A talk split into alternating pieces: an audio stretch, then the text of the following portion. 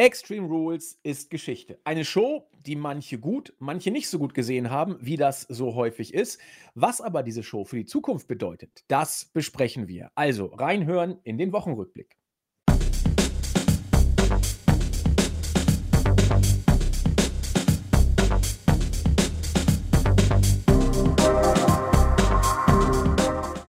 Einen wunderschönen guten Abend, liebe Wrestling-Infos, DE-Talk-Freunde und herzlich willkommen zur weiteren Ausgabe unseres Wochenrückblickformats hier bei wrestling-infos.de. Folge 199, nur noch eine Woche bis zum großen Jubiläum. Ihr hört mich ein bisschen aus der Puste. Ich war eben noch joggen, weil ich mit Chris einen Termin vereinbart hatte, musste alles ganz schnell gehen und puh, bin ein bisschen noch verschlappt. Egal, das soll uns nicht davon abhalten, die vergangene Woche ja, Revue passieren zu lassen. Es ist viel passiert. Nicht nur, dass wir mit Extreme Rules ein Special-Event auf dem Schirm hatten, sondern auch eine Raw-Ausgabe, die den Beginn der neuen Season markiert. Ja, das ist ja immer so bei Monday Night Raw. Manchmal, eher meistens, zelebriert man dann den Beginn der neuen Season, wobei man sich immer fragt, wo beim Ende der letzten Season der Cliffhanger war und wo man jetzt bei der neuen wieder aufgreifen will. Bestenfalls könnte man den Neubeginn in der eigenen Vergangenheit suchen, wenn man äh, sieht, wer da alles aufgetreten ist. Aber das wollen wir heute besprechen. Und das mache ich wie immer mit dem ja, bekannten Christian aus Wien, unserem Chris. Herzlich willkommen. Ja, wunderschönen guten Tag. Ich muss ehrlich zugeben, es ist äh, so echt einiges passiert, so vor, vor allem bei Raw. Also die äh, Season Premiere hat quasi geliefert. Ähm, auch Extreme Rules hat einiges geboten. Da bin ich insbesondere gespannt, wie wir da äh, die Bewertung äh, oder welche Bewertung wir dafür haben. Es könnte sein, dass wir beide wohl mit der Mehrheit nicht äh, einig sind. Äh, ob wir untereinander einig sind, da bin ich auch gespannt. Besonders bei einem, ich möchte nicht sagen Segment oder Match, könnte es sein, dass wir vielleicht sogar unterschiedliche Meinungen haben. Da bin ich gespannt. Also Chris und ich haben im Vorfeld ein bisschen uns ausgetauscht, aber nicht wirklich viel und intensiv.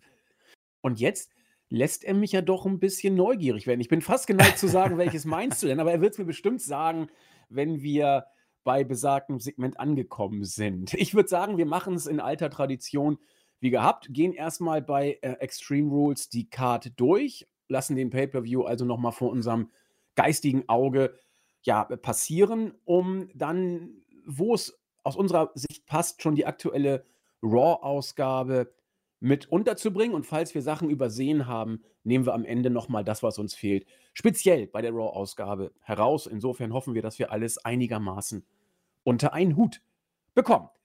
Ja, dann würde ich sagen, geht's los mit dem ersten Match. Und ich wage die Behauptung, Chris, dass du dieses Match nicht meinst, denn hier dürften wir uns wohl einig sein.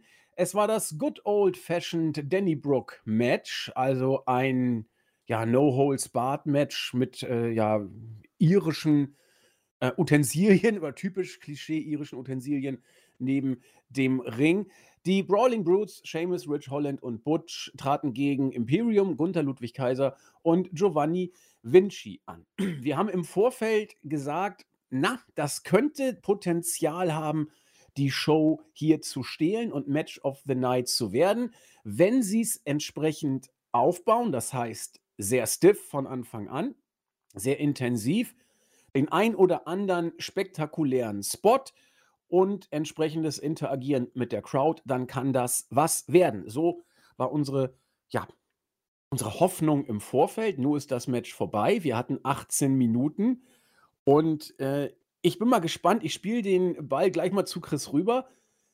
Ähm, es war doch, oder falsch, war es nicht genau das Match, das wir uns erhofft haben. Ich fand es stark und mach es kurz. Es war für mich auch by far Match of the Night. Da sind wir uns auf jeden Fall einig. Ähm, und ich finde es auch sehr gut, dass du sagst, by far. Ähm, es ist wirklich kein ähm, Wettkampf. Das ist für mich auch Match of the Night und hat sehr viel Hoffnung gemacht. Was ich sehr gut fand, da musste ich auch an dich denken. Sie haben diese dämliche ich äh, warte auf den Tag und halte dieses Ringseil fest. Ähm, Ding nicht gemacht. Ging sofort los, das habe ich mir auch gewünscht. Es ist eine quasi Hassfede. Äh, sofort Prügel und ich finde es auch sehr toll, dass man sämtlichen ähm, Superstars hier auch ähm, die Chance gegeben hat zu glänzen. Ähm, vielleicht das Einzige, aber das ist wahrscheinlich dann auch dem geschuldet, dass ich ähm, Imperium bzw. Gunther-Fan bin. Etwas schade, dass Imperium hier verliert. Aber man wird wohl auch sehr gerne mal den neuen Babyfaces, das ist auch etwas, was man jetzt ähm, herausgefunden hat, die Brawling Brutes werden jetzt als Faces auftreten oder traten bereits als Faces auf. Äh, 18 Minuten und ich muss sagen, es ist mir viel kürzer vorgekommen. Man hat die Stipulation auf eine Art und Weise genutzt, die nicht nervt. Das ist auch sehr wichtig. Heute werde ich das Wort, es hat mich genervt, sehr oft benutzen. Hier hat mich nichts genervt, sondern es hat mir das gegeben, was ich wollte und glaube ich ein bisschen mehr, weil ich doch ein bisschen Sorgen hatte über, ähm, ja, sehr komische oder nicht sinnmachende Aktionen. Ähm, die sechs Superstars haben echt sich nicht geschont und haben diesen Abend auf eine Art und Weise eröffnet, die ja Hoffnung gemacht hat für großartige Matches, beziehungsweise auch einen sehr starken Abend. ähm, dennoch möchte ich hier auf jeden Fall sagen, dass ich mich auf die Sternebewertung von Melzer freue, weil fünf werden es nichts werden, aber das wird hoffentlich ähm, eine hohe Bewertung, denn das haben sie auf jeden Fall verdient. Und erneut, also Seamus in einem Match vertreten, das ähm, sehr hoch, zumindest von uns, glaube ich mal, ähm, bewertet wird. Ja, Entschuldigung, ähm, ja. Entschuldigung, ich wollte nicht rein. Bitte, nee, das war's. nee, also, es, wirkte von der Stimme so, als ob du jetzt etwas runtergehst. Ähm, aber dann hast du noch mal ausgeholt. Deswegen, Chris, würde ich dir auf jeden Fall noch mal das Wort geben wollen, bevor ich äh, reingrätsch. Nee, also ich habe äh, mir noch gedacht, dass ich etwas hineinwerfe, aber ich glaube, ich werde es mir für ähm, den Rest des Pay-Per-Views aufheben, äh, weil es besser passt als zu diesem Match. Ich finde das hier ähm, durchwegs positiv und würde es auch gern positiv halten, weil ich glaube, dass die positiven Aspekte heute eher selten bleiben werden. Ja, ihr hört, Chris, äh, die Stimme bleibt etwas unten, wenn es darum geht, den Rest der Show in Augenschein äh, zu nehmen. Und bei mir ist es nicht besser. Und äh, Chris deutete es ja auch schon an, dass wir vielleicht hier nicht mit der Mehrheit d'accord sind. Wollen wir aber nachher ausführen, natürlich, wenn es soweit ist. Erstmal sind wir noch beim Opener. Und das Ding war richtig, richtig gut. Ich habe zuerst nach einem Wermutstropfen gesucht und meinte ihn zunächst auch darin ausgemacht zu haben, dass Imperium verloren hat. Je länger ich aber darüber nachdenke, desto weniger schlimm finde ich es. Denn man hat offenbar vor, die Brawling Brutes, die Wochen, Monate lang mehr oder weniger in der Luft hingen und ja, Jahrmarkt-Schießbudenfiguren waren so ungefähr. Man hat da offensichtlich vor, den A ein bisschen mehr Profil zu geben und B, äh, ja, auf den Zug aufzuspringen. Irgendwie scheinen sich die Brawling Brutes auch äh, so New Day-mäßig ein Stück weit selber overgebracht zu haben. Das äh, Match zwischen Seamus und Gunther mag da auch vielleicht ein bisschen seinen kleinen Teil dazu beigetragen haben. Aber es wirkt immer mehr, dass die Brawling Brutes ein Stück weit overkommen. Nicht unbedingt durch das Booking, wohl auch, weil es in den letzten Wochen etwas besser wurde und Seamus ja eine Bärendarstellung gekriegt hat äh, auf äh, Anführungsstriche heimischem Boden, Anführungsstriche, dass das irgendwie funktioniert. Und wenn man etwas hat, mit dem man geht, weil es over ist, dann kann man sie auch gewinnen lassen. Das ist überhaupt nicht tragisch, weil Seamus äh, gegen Gunther wurde eh schon beim letzten Pay-per-View beide als gleichwertig dargestellt. Und wenn du das mit den beiden noch ein bisschen machen möchtest, oder selbst wenn nicht, wenn andere wenn die beiden Teams jetzt in, in andere Richtungen gehen sollten, finde ich, ist nicht schlimm, weil Imperium sind für mich jetzt nicht wirklich geschwächt und die Brawling Brutes gehen aber gestärkt aus diesem Match raus. Das wird äh, SmackDown nur gut tun, weil du jetzt zwei Acts hast, die mehr oder weniger over sind. Das äh, ist, da werden wir auch noch drauf eingehen im Laufe der Show. Das ist auch so eine Geschichte, über die man philosophieren kann, äh, wer ist gerade over und wer nicht und wer könnte over sein und ist es nicht und was hat das Booking damit zu tun und bla bla. Kommen wir noch drauf. Hier ist also nicht mal die Tatsache ein Wermutstropfen, dass Imperium, für die Chris und ich ja eine schwache Seite haben, dass die verloren haben. Stört mich tatsächlich nicht im Nachhinein und deswegen war ich nach dem Opener aber mal sowas von geflasht und hatte das Gefühl, ja, Extreme Rules gilt ja immer so als so 'n Schnarch-Pay-per-View, aber hat in den vergangenen Jahren auch oft genug, ja, die Pay-per-View-Show gestohlen am Jahresrückblick, sodass sich der Meinung war oder der Hoffnung war, könnte diesmal wieder passieren. Und äh, mit dieser Hoffnung ging es dann weiter ins nächste, nicht ins nächste Match, erstmal ins nächste Segment. Und da würde ich tatsächlich mit Chris mal drüber sprechen wollen. The Miss war nicht auf der Card, hat aber verschiedene Segmente gehabt. Interview hat auch äh, äh, diesmal sich mit dem Hometown-Maskottchen der Philadelphia Flyers auseinandergesetzt, also wieder mal Eishockey. Und es kam, wie es kommen musste.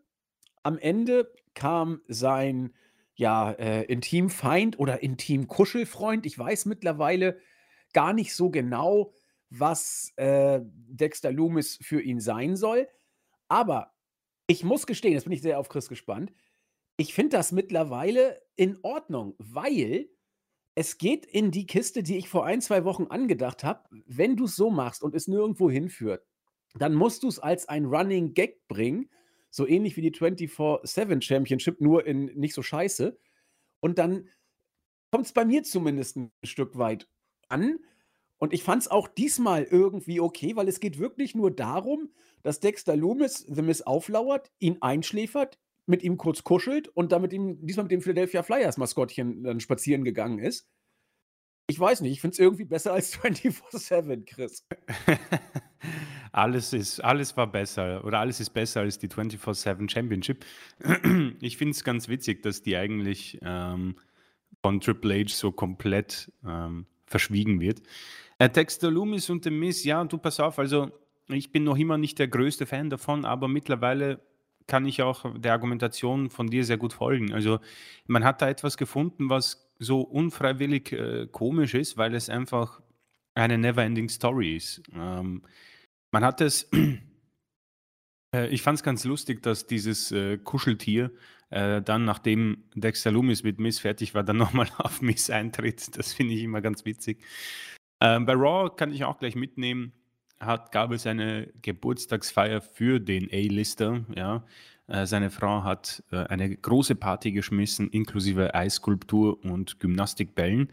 Ähm, und wir haben natürlich nur darauf gewartet, dass Loomis äh, hervorkommt und das hat er auch getan. Ähm, aber diesmal hat er Miss nicht bekommen. Äh, Maurice ist in den Kuchen geworfen worden. Also man möchte meinen, Vince McMahon ist nie gegangen. Ähm, und danach habe ich gedacht, wird er sich Maurice schnappen, ist aber nicht so. Äh, die ist davon gekommen und dann hat er ein Stück Torte ge gegessen. Ähm, es wird nächste Woche endgültig zum, ja, endgültig sage ich, es wird ein ähm, Match geben zwischen Loomis und The Miz. Nachdem Miz äh, Hilfe bekommen hat von der D-Generation X, die haben ihm gesagt, du musst einfach nur ähm, ein Match gewinnen und damit er dich in Ruhe lassen. Also grundsätzlich äh, ist die Stipulation klar. Wenn er nicht gewinnt, dann wird ihm wohl ganz Übles äh, zustoßen. Ähm, die Segmente bei Extreme Rules, das kann man doch für den Pay-Per-View per se, muss ich sagen. Ähm, dennoch bin ich gespannt, ob man jetzt diesen Running Gag behält oder ob das nächste Woche dann das Ende ist. Ich denke, ich kann im Moment sogar mit beiden leben. Ähm, ich fand es ganz witzig, wie Loomis mit diesem verstörten Blick die, die Torte gegessen hat. ähm, aber ja, ich denke mal, soweit besser als die 24-7 Championship, aber ein großer Fan werde ich wahrscheinlich nicht mehr von dieser Fehde. Nee, weil vor allen Dingen jetzt äh, wird es ja wieder banal. Also jetzt wird es ein Match geben. Das, ja. wird, das wird einfach nicht gut. Das kann man, glaube ich, sagen. Es sei denn, man macht ein großartiges Comedy-Ding draus, was ich für nicht ausgeschlossen halte, dass beide das hinkriegen. Das haben wir ja auch bei WrestleMania mit äh, Sami Zayn und, oh Gott, wie hieß der Jackass-Typ nochmal? Schon wieder den Namen vergessen. Kaum ist er weg, äh, hat man ihn nicht mehr. Äh, Johnny Knoxville. Johnny Knoxville, vielen Dank. Also, vielleicht kriegen sie ja sowas auch hin. Mal abwarten. Aber wenn es ein Wrestling-Match wird, oh je, oh je, ja, dann äh, kann das aber schon etwas anstrengend werden. Nun gut, äh, extrem ging es dann weiter am zweiten Match des Abends mit Ronda Rousey gegen Liv Morgan. Wir haben es uns ja vorher schon gesagt, Liv Morgans Zeiten scheinen dann wohl vorbei zu sein. Ronda Rousey schien auf einer kleinen Welle zu schwimmen. Das heißt, schien, sie schwamm wohl auch ziemlich sicher auf dieser Welle. Und wir dachten dann, Extreme Rules, das ist äh, Ronda Rousey Terrain. wird sie wohl gewinnen.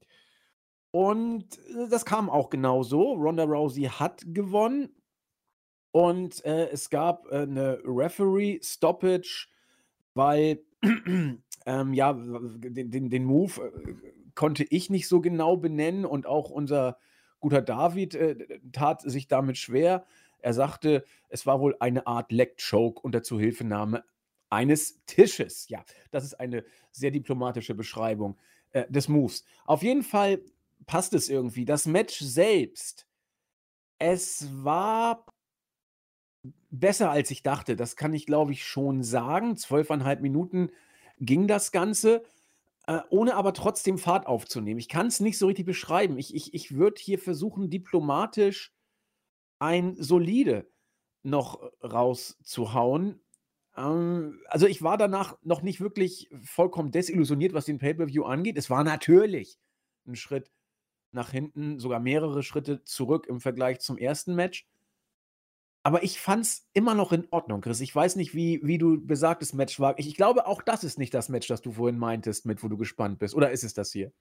Nein, nein, definitiv nicht. Ähm, äh, Ronda gegen Liv Morgan, ja, das ist am Ende wohl die die beste das beste Aufeinandertreffen der beiden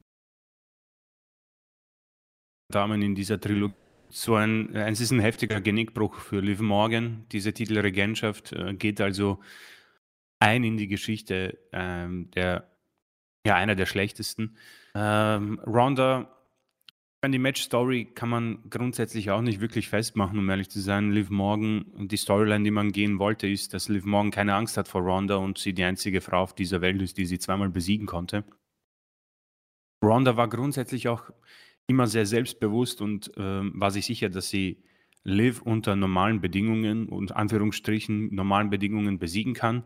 Sie hat ihr Wort gehalten und das Ende, ja, Liv Morgan tappt aus und äh, hat ein Lächeln im Gesicht.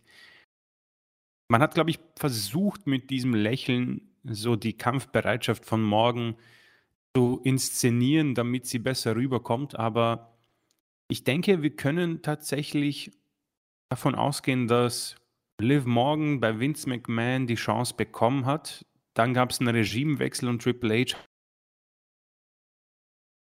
hat es auch probiert, noch zu früh. Oder es funktioniert einfach nicht. Das möchte ich mir, da möchte ich mich noch nicht festlegen. Aber der Titelverlust war wichtig. Jetzt hat Ronda diesen Titel, bleibt abzuwarten, wohin es dahin geht. Ähm, um ehrlich zu sein, es ist jetzt nicht, dass es mich glücklich macht, aber es ist eine deutlich bessere Wahl für die kommende Zukunft. Ähm, wir haben auch die möglichen Gegnerinnen angesprochen. Ähm, werden wir jetzt nicht nochmal erwähnen. Ich denke, das wird sich in Zukunft zeigen, wo der Weg hingeht von Rousey.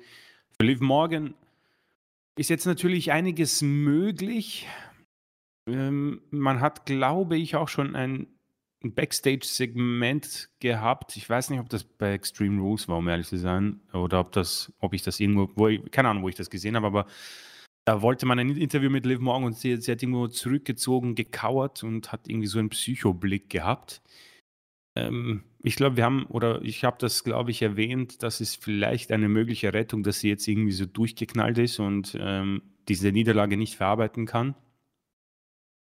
Eventuell könnte man sie auch einsetzen für einen gewissen Mann, der am Ende der Show zurückgekommen ist. Deswegen würde ich mir Liv morgen sogar noch aufheben. Aber grundsätzlich kann ich sagen, es ist das beste Match der Trilogie, war aber trotzdem kein gutes Match. Ähm, und der Titelwechsel kommt vollkommen richtig und zurecht. Und ich bin gespannt, wie sehr man oder wie sehr sich Liv Morgan aus dieser Lage befreien kann, weil man muss schon zugeben, also ich persönlich muss zugeben, es ist mir zumindest so ähm, jetzt als Erinnerung zurückgeblieben, war nicht sehr förderlich für die gute Liv und hoffe, dass man sie jetzt nicht komplett fallen lässt, sondern ihr auch ein bisschen entgegenkommt, weil ich glaube einfach, dass mit Ronda Rousey als erste Gegnerin in einer Titelregentschaft man, glaube ich, keine schlimmere hätte finden können. Nicht, dass ich Ronda nicht äh, als gut empfinde im Ring, sondern man hätte ihr, glaube ich, einfach eine einfachere Fehde geben sollen. Weiß nicht. Ähm, Sonja Deville oder Natalia, ähm, wo man einfach sagen kann, okay, das gewinnt sie und da kann sie noch ein bisschen diesen Titelgewinn unterstreichen. So steht am Ende, ja, eine, eine deutliche Niederlage gegen eine überlegene Gegnerin, die auch nie Zweifel daran hatte, dass sie die süße Liv Morgan besiegen kann. Ja? Und das war sehr unglücklich. Ja, bin ich im Großen und Ganzen auch komplett bei dir. Ähm, du hast gesagt, Liv Morgan bekam von Vince die Chance und dann lief nicht so richtig, in Anführungszeichen. Wir haben da oft drüber gesprochen. Aber wenn ich mir auch Liv Morgan jetzt angucke, wenn sie an den Ring kommt, das ist ja nicht mehr die süße Liv Morgan, die wir äh, damals in unsere Herzen geschlossen haben, damit sie doch jetzt den Titel gewinnt. Sie hat ja seitdem sie den Titel gewonnen hat, auch, da, da wurde ja am, am Gimmick rumgeschnippelt und am, am, an einer Optik und da, da wurde gemacht und getan und sie sieht jetzt aus wie eine overhypte Tussi irgendwie. Das, das so ein mhm. Pseudo-It-Girl oder wie immer man das da jetzt äh, bezeichnen möchte heutzutage. Das, das heißt, das, was, was Liv Morgan overgebracht hat, das ist ja gar nicht mehr da. Das heißt, man hat ihr den Titel gegeben, wohl gar nicht mit dem Ziel, die alte Liv Morgan entsprechend zu inszenieren und was drauf aufzubauen, sondern mit dem Ziel, die alte Liv Morgan durch eine neue, verbesserte äh, Tussi-It-Girl Liv Morgan zu ersetzen und auch äh, im Gimmick kleine Nuancen ihr, was das Auftreten angeht, neu zu geben. Und das hat einfach nicht funktioniert, vorne bis hinten nicht. Und die Liv Morgan, die jetzt den Titel verloren hat, sollte schnellstens sich von diesem Gimmick verabschieden dürfen, das sie hat und äh, entweder was Neues kriegen, was natürlich auch nicht toll wäre, wenn man alle paar Monate das Gimmick wechselt, oder zu dem zurückkehrt, was sie damals so overgebracht hat, überraschungsmäßig bei vielen, auch bei uns. Und mal gucken. Also vielleicht bleibt sie bei diesem Gimmick, dann wird sie ein paar Monate, vielleicht Jahre vor sich hin dümpeln. Und ja, dann ist sie irgendwann durch damit. Und dann ist ihre Karriere vorbei. Aber das lassen wir mal auf uns zukommen. Äh, werden wir natürlich verfolgen. Ronda Rousey, als du gerade sagtest, es war gut und wichtig, dass sie den Titel gewinnt, bin ich bei dir. Andererseits ähm, glaube ich auch, dass Ronda als Champion mich auch nicht so wirklich kicken wird. Ja. Äh, denn ihr letzter Run war jetzt auch nicht das Gelbe vom Ei. Da waren wir auch ganz froh, dass sie den Titel dann endlich los war. Und nun hat sie ihn wieder. Ist wohl auch besser als Liv. Äh, touché. Aber äh, gehypt ist anders, ja. Also da muss man mal gucken, wie sie damit umgeht. Ich glaube auch, dass sie sich ähm, wieder relativ schnell überleben wird mit, mit diesem Titel und ihrem Gimmick. Also, ich bin jetzt von der neuen Ronda-Regentschaft auch nicht so geflasht in Anführungszeichen oder so gehypt drauf, dass ich das unbedingt brauche. Äh, es ist die weniger schlechte Championess, so kann man's sagen, aber immer noch keine wirklich gute aus aus meiner Sicht und mal sehen. Ähm, interessant wäre natürlich, wenn wir dann die MMA-Fäden vielleicht bekämen. Das würde ich mir ganz gerne angucken. Oh ja. Und äh, ja, eigentlich kannst du die Regentschaft darauf ausrichten und dann, was weiß ich, kommt Lotte wieder oder, oder Becky oder irgendwer wird dann wiederkommen. Und dann gucken wir mal weiter. Ja, drittes Match. Ein Strap-Match. Im Vorfeld habe ich gesagt, das wird bestimmt der allerletzte Husten. Und ähm, jetzt ist das Match vorbei und ich sage, es war der allerletzte Husten. also, nee, es, ich, ich fand an diesem Match, wirklich, ich fand an diesem Match nichts gut. Nichts. Ähm, es fing an damit, dass Carrion Cross sich diese merkwürdige äh, Strap-Dings nicht umbinden wollte. Wirkte zuerst wie ein bockiges Kind, weit gefehlt. Es war ein glorreicher Mindgame-Schachzug, der Drew McIntyre auch völlig aus dem Konzept brachte und äh, Scarlett den ersten Eingriff ins Match ermöglichte. Dann prügeln die sich erstmal ein bisschen durch die Gegend. Es geht wieder in den Ring. McIntyre sorgt dafür, dass Cross das äh, Strap-Dingsbums umgebunden bekommt und dann geht die Ringglocke los. Das heißt, alles vorher war so ein bisschen Geplänkel. Sollte wohl Spannung aufbauen. Ich bin mittlerweile fast eingeschlafen. Dann hatten wir das äh, Pech, dass dann die Stipulation erst richtig losgehen konnte. Und es war ja eigentlich so, wie man sich erwarten durfte. Ich habe keine Innovation gesehen, natürlich nicht. Ich habe keinen großen Matchfluss gesehen, natürlich nicht. Ich habe wenig Unterhaltendes gesehen, ich habe wenig Stiffes gesehen, ich habe ein Standard-Strap-Match gesehen. Ich will auch gar nicht sagen, dass die beiden sich nicht bemüht hätten, gar nicht. aber du kannst da eben nicht viel rausholen, wenn du nicht irgendwie, ja, die Innovation mit dem Esslöffel reingemampft hast im Vorfeld.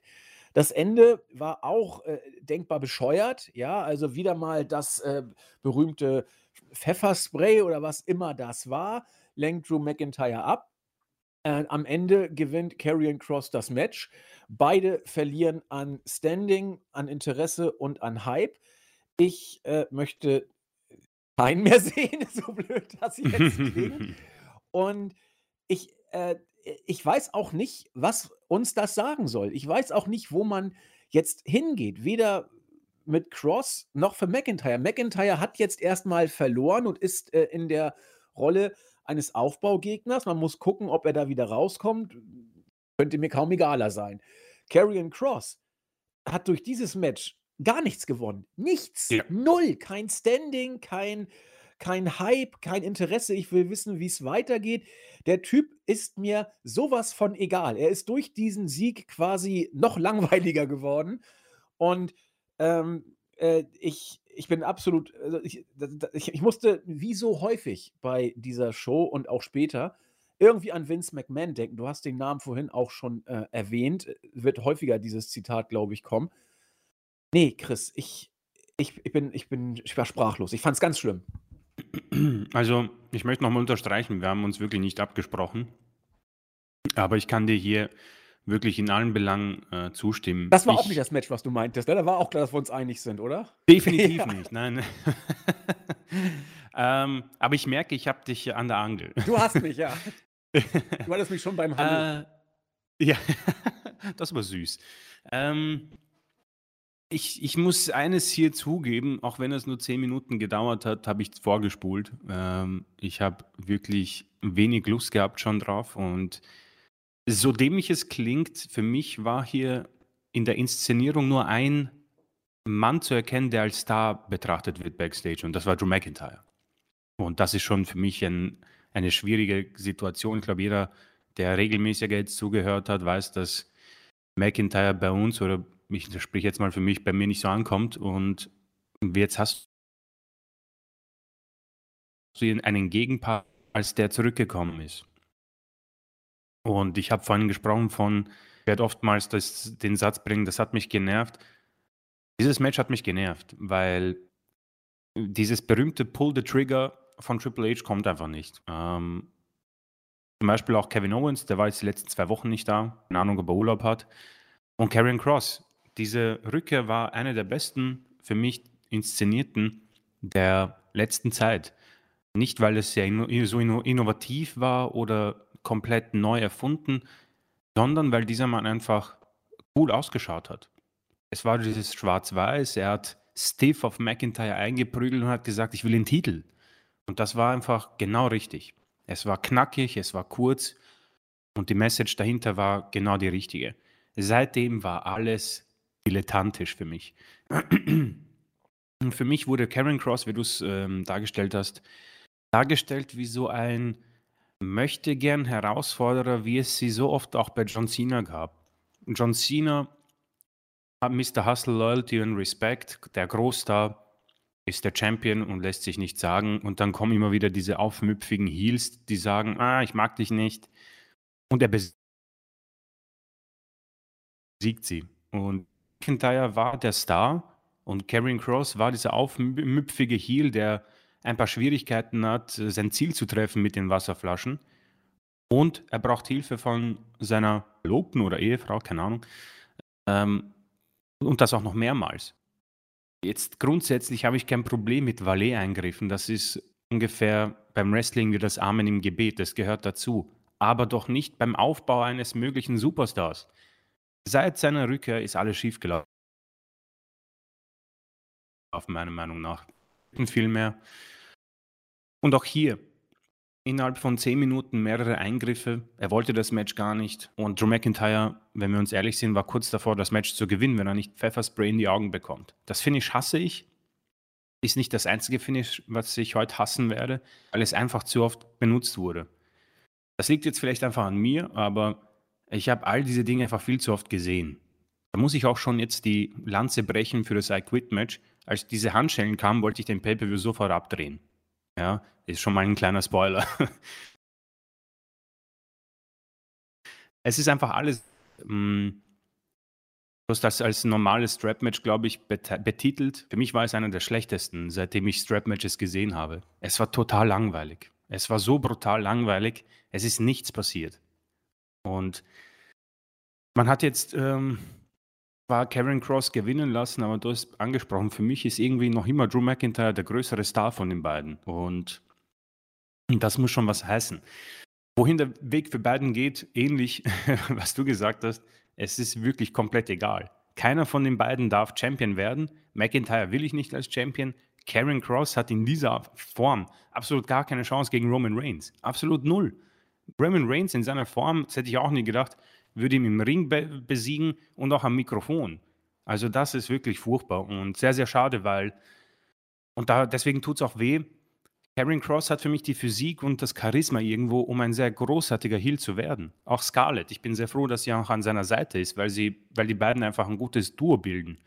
Aber das hier war von Minute null sehr, sehr schwach gebuckt und muss ich dann langsam schon ein paar Kratzer in der, im Triple H-Porträt erkennen, das grundsätzlich schon sehr gut gemalt wurde. Das hier, das hier war nichts. Das wirklich ist für mich auch Vielleicht das schlechteste Match auf der Card oder das enttäuschendste, muss ich sagen, aber das werde ich mich danach noch festlegen. Ich weiß nicht, ob das I Quit Match die goldene Ananas bekommt, aber das hier war schon das erste Anzeichen für mich, dass dieser Paper vielleicht nicht dorthin gehen wird, wo es nach dem Donnybrook Match hätte hingehen können. Ähm, also mehr Enttäuschung als genervt, aber auch sehr oft genervt. Auch wenn es nur 10 Minuten waren, muss ich sagen, bin ich geschockt. Es hat sich wie 20 angefühlt und ich habe sogar noch vorgespult. Und ich glaube, das, das ist, glaube ich, Aussage genug. Das ist äh, Aussage genug. Ich glaube, hier habe ich auch ein ganz bisschen mal vorgespult. Ähm, aber ich bekenne, ich habe auch bei einem anderen Match vorgespult und äh, da, ja gut, kann ich jetzt ruhig sagen, bei meinem Quit-Match habe ich auch vorgespult. So, ich also, auch. äh, da haben wir auch genug Zeit gehabt vorzuspulen bei dem Ding. Also und das Coole war, egal wo ich hingespult habe, immer lag einer auf dem Boden. Das war total geil. Also, äh, ich habe das Gefühl, Man hat nichts ich habe das Gefühl, ich habe überhaupt nichts verpasst. Ähm, ja, gut, das animiert natürlich auch noch mehr zum Spulen, aber okay, das, da kommen wir später drauf. Das nächste Match lässt mich ein bisschen hin und her gerissen zurück mit aber einer relativ eindeutigen Tendenz. Es ist das Raw Women's Championship Ladder Match zwischen Bianca Belair und Bailey. Ich rede jetzt erstmal nur von dem Match, das mich ein bisschen hin und her reist, aber in eine bestimmte Richtung geht. Beim Booking, äh, da gibt es für mich gar keine Diskussion. Da bin ich auch nicht hin und her gerissen. Da habe ich eine klare Position.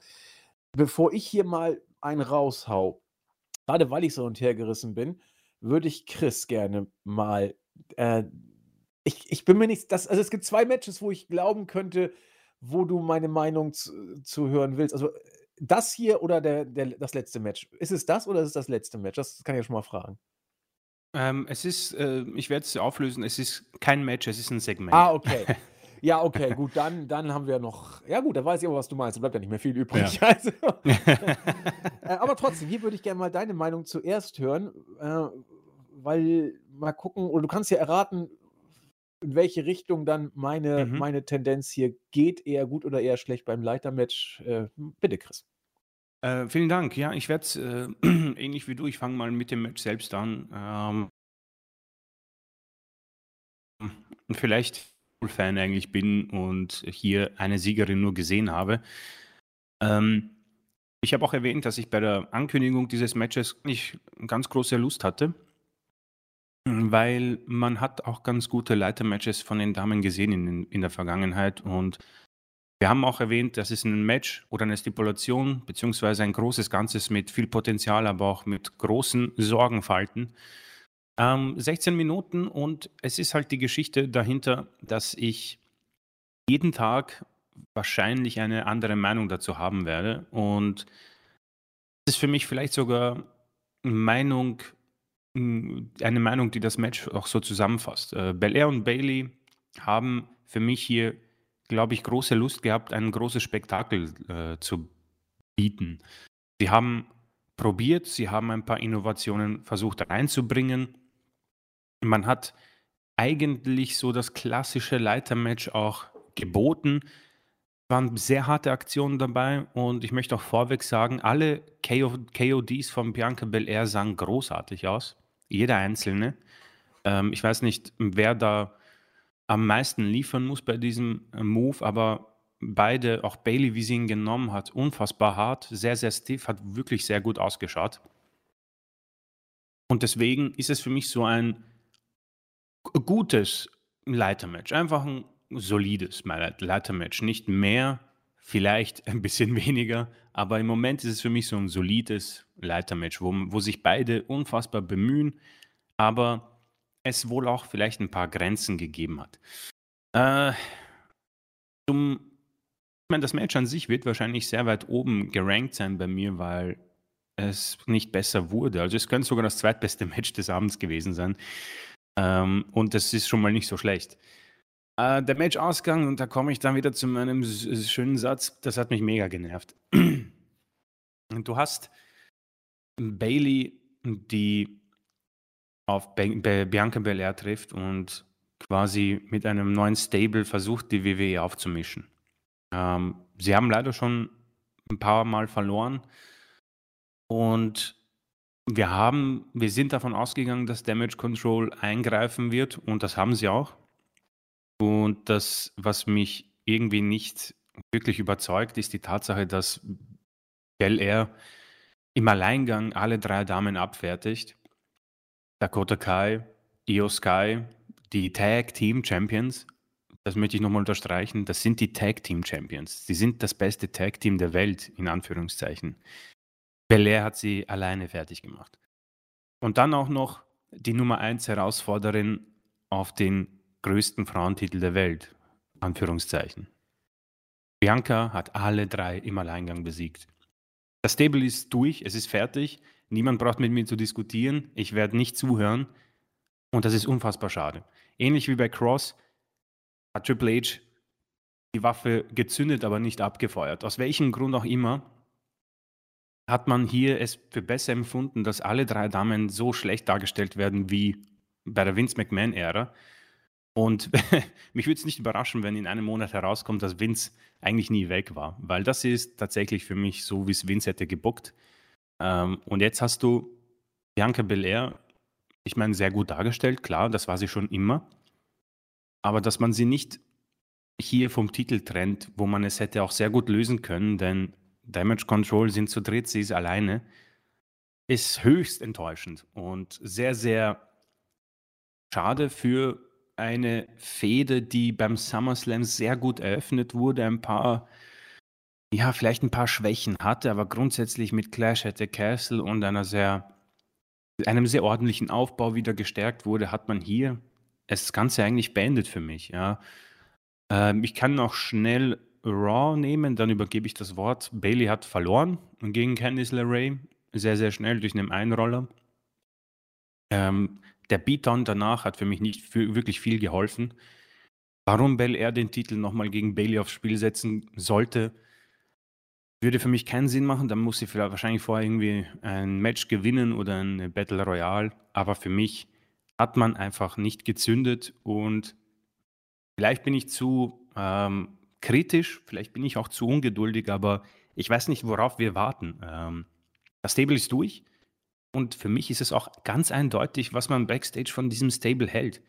Es ist bei weitem nicht das, was man am weitesten vorne sieht, was liefern könnte, ja.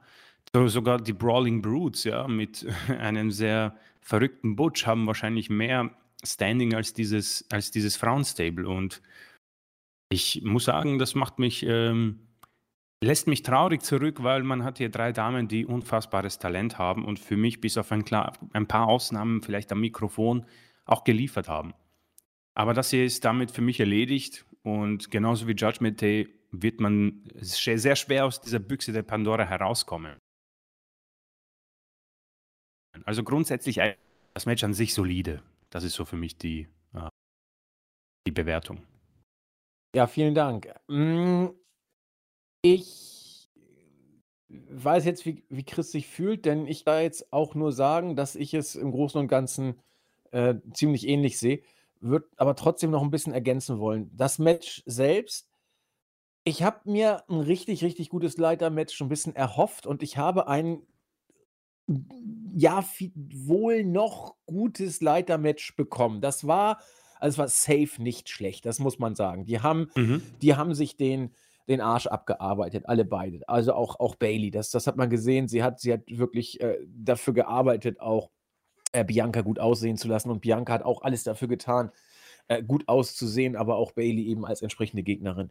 Die die Props muss man den beiden einfach geben. Was man ihnen auch geben muss, äh, neben dem intensiven Worken, sie haben auch versucht, die eine oder andere, Pflanze der Innovation, äh, einzupflanzen. Und da ging es dann leider ein bisschen nach hinten los. Was auch nach hinten losging, ist so ein bisschen die die die der Fluch der guten Tat, weil sie eben gerade sehr motiviert waren und die andere auch gut aussehen lassen wollten und sich auch, wirkte es manchmal ein bisschen übermotiviert. Es gab einige Botches, äh, wo Timing nicht passte und die Abstimmung auch nicht. Und, äh, das finde ich, das hat man wieder sehr bei diesem Match gesehen. Du musst bei Leitermatches alles versuchen, sie so wenig bescheuert wie möglich aussehen zu lassen, äh, in Bezug auf Realität. Denn wenn man so 'n Leitermatch wirklich mal äh, wenn man da wirklich mit mit Realität rangeht, da wird keiner in Zeit über die Leiter hochkrabbeln. So, da wird auch keiner sich von so einem laschen Schlag auf den Oberschenkel, äh, von der Leiter fallen lassen. Das das das ist eben schwer, Leitermatches nicht komplett unrealistisch bescheuert aussehen zu lassen. Und das haben sie hier nicht so oft geschafft, fand ich. Da da habe ich mich teilweise dabei erwuscht äh, erwischt, wo ich dachte: „Oh je, wieder in die Leitermatch-Falle gefallen.“ Äh, was ich hochgradig bescheuert fand, war dann das Finish, dass, äh, die die Leiter nicht loslässt. Wo ist denn da der Sinn, dass die die Leiter festhält? Also, gut, es ist 'n Detail, muss man sich auch nicht dran festhalten, ist Wrestling und ist ist in Ordnung und kann man alles so machen, aber ich dachte: „Nein“, also entweder macht Bailey jetzt 'n Superkonter oder ich sehe schon, was passiert und dann gewinnt Bailey die goldene Ananas für verblödetes Leiterfesthalten, aber ist 'ne andere Sache. Also, das Match war okay. Also, Meltzer ich halte es für möglich, dass Meltzer hier sogar 4 Sterne gibt. Also, ich Ja, ich oh ich ja, ich ja. befürchte das. Ich bin bei 3, 1/4, 3,5. 3,5 kann man da locker geben. Die die haben schon wirklich stark gearbeitet. Aber ich bin eben nicht bei 4, sehe aber, dass Meltzer die ziemlich sicher geben wird oder könnte, sagen wir's mal so. Vielleicht auch 3, 3/4. Irgendwo da wird Meltzer die Sterne raushauen. Das Booking ist das das ist einfach das Allerletzte. Und ich will jetzt auch nicht aus der Bailey-Fanboy-Perspektive kommen. Jeder, der hier zuhört, weiß, dass Chris und ich, äh, auch für Bailey 'ne schwache Seite haben, wie auch für Sascha Banks und auch eben generell für das ganze Damage Control Stable 'ne schwache Seite haben. Das muss man aber auch nicht teilen, ja? Selbst wenn man sagt, Bailey ist doof und und und die anderen sind auch alle doof, das ist dann ja auch gut. Aber jetzt mal rein vom vom objektiven Betrachterstandpunkt aus. Das ist 2 Monate her, dass Damage Control beim SummerSlam nicht wie irgendein Stable zurückgebracht worden sind oder inszeniert worden sind, sondern wie die künftigen Stars der Women's Division. Jede hatte ihren eigenen Entrance bekommen und jede durfte da irgendwie gut aussehen. Man hat dann mit, äh, Bianca und Becky auch irgendwie gleich Big-Time-Feeling im Ring so 'n bisschen gehabt, die sich, äh, gegen Damage Control gestellt haben. Alles super. Wenn du, äh, die Leute so inszenierst und entsprechend andeutest, wo du mit denen hin möchtest, dann darfst du das, was da bei Extreme Rules gelaufen ist, schlicht nicht machen. Man hat hier meines Erachtens komplett, komplett die Zeichen der Zeit verkannt bei diesem. Ähm, Bianca Belair struggelt. Sie struggelt seit Wochen, seit Monaten. Ihre Promos sind, gelinde gesagt, nicht immer gut. Sie funktioniert einfach nicht so gut als Champion. Ich weiß oder kann mir gut vorstellen, dass man in der Chefetage, äh, sieht, dass Bianca Belair so 'n bisschen Mainstream-Potenzial mitzubringen scheint oder man hofft das zumindest. Die Crowdreaktion, ich habe da mal bewusst wieder drauf geachtet, insbesondere bei bei Bianca, waren gut. aber eben nicht, dass die Halle durchgedreht ist. Das, das, das gab es mal, solche Reaktionen, bei WrestleMania zum Beispiel. Ähm, aber das ist so nicht mehr. Es ist wirklich gut, aber mehr ist es nicht. Bianca, das sagen Chris und ich zumindest, ist besser dran ohne Titel und wirkt dann auch irgendwie befreiter, so ähnlich wie bei Liv Morgan. Manche wachsen durch den Titel, manche zieht er runter oder bedrückt dieser Titel. Und ich glaube, bei Liv und bei Bianca ist äh, letzteres der Fall. Das heißt, es spricht hier viel dafür, dass ein Titelwechsel für Bianca gar nicht so schlecht gewesen wäre. Und für Damage Control eigentlich konsequent, ob man sie mag oder nicht. Äh, man hat sie groß zurückgebracht. Wir haben gesagt, gib diesen Superzicken alle drei äh, allen drei Gold, also die beiden äh, Io Sky und Dakota Kai als Tag Team Champion und Bailey eben als Women's Champion. Kannst du dem Stable als die Super Zick noch so ein bisschen durch die Gegend schicken, hier mal antreten, da mal antreten und irgendwann verlieren sie die Titel eben wieder. Meine Güte. Kannst du ja ewig hinziehen, die ganze Sache. Irgendwann werden schon ein paar Stars wieder zurückkommen.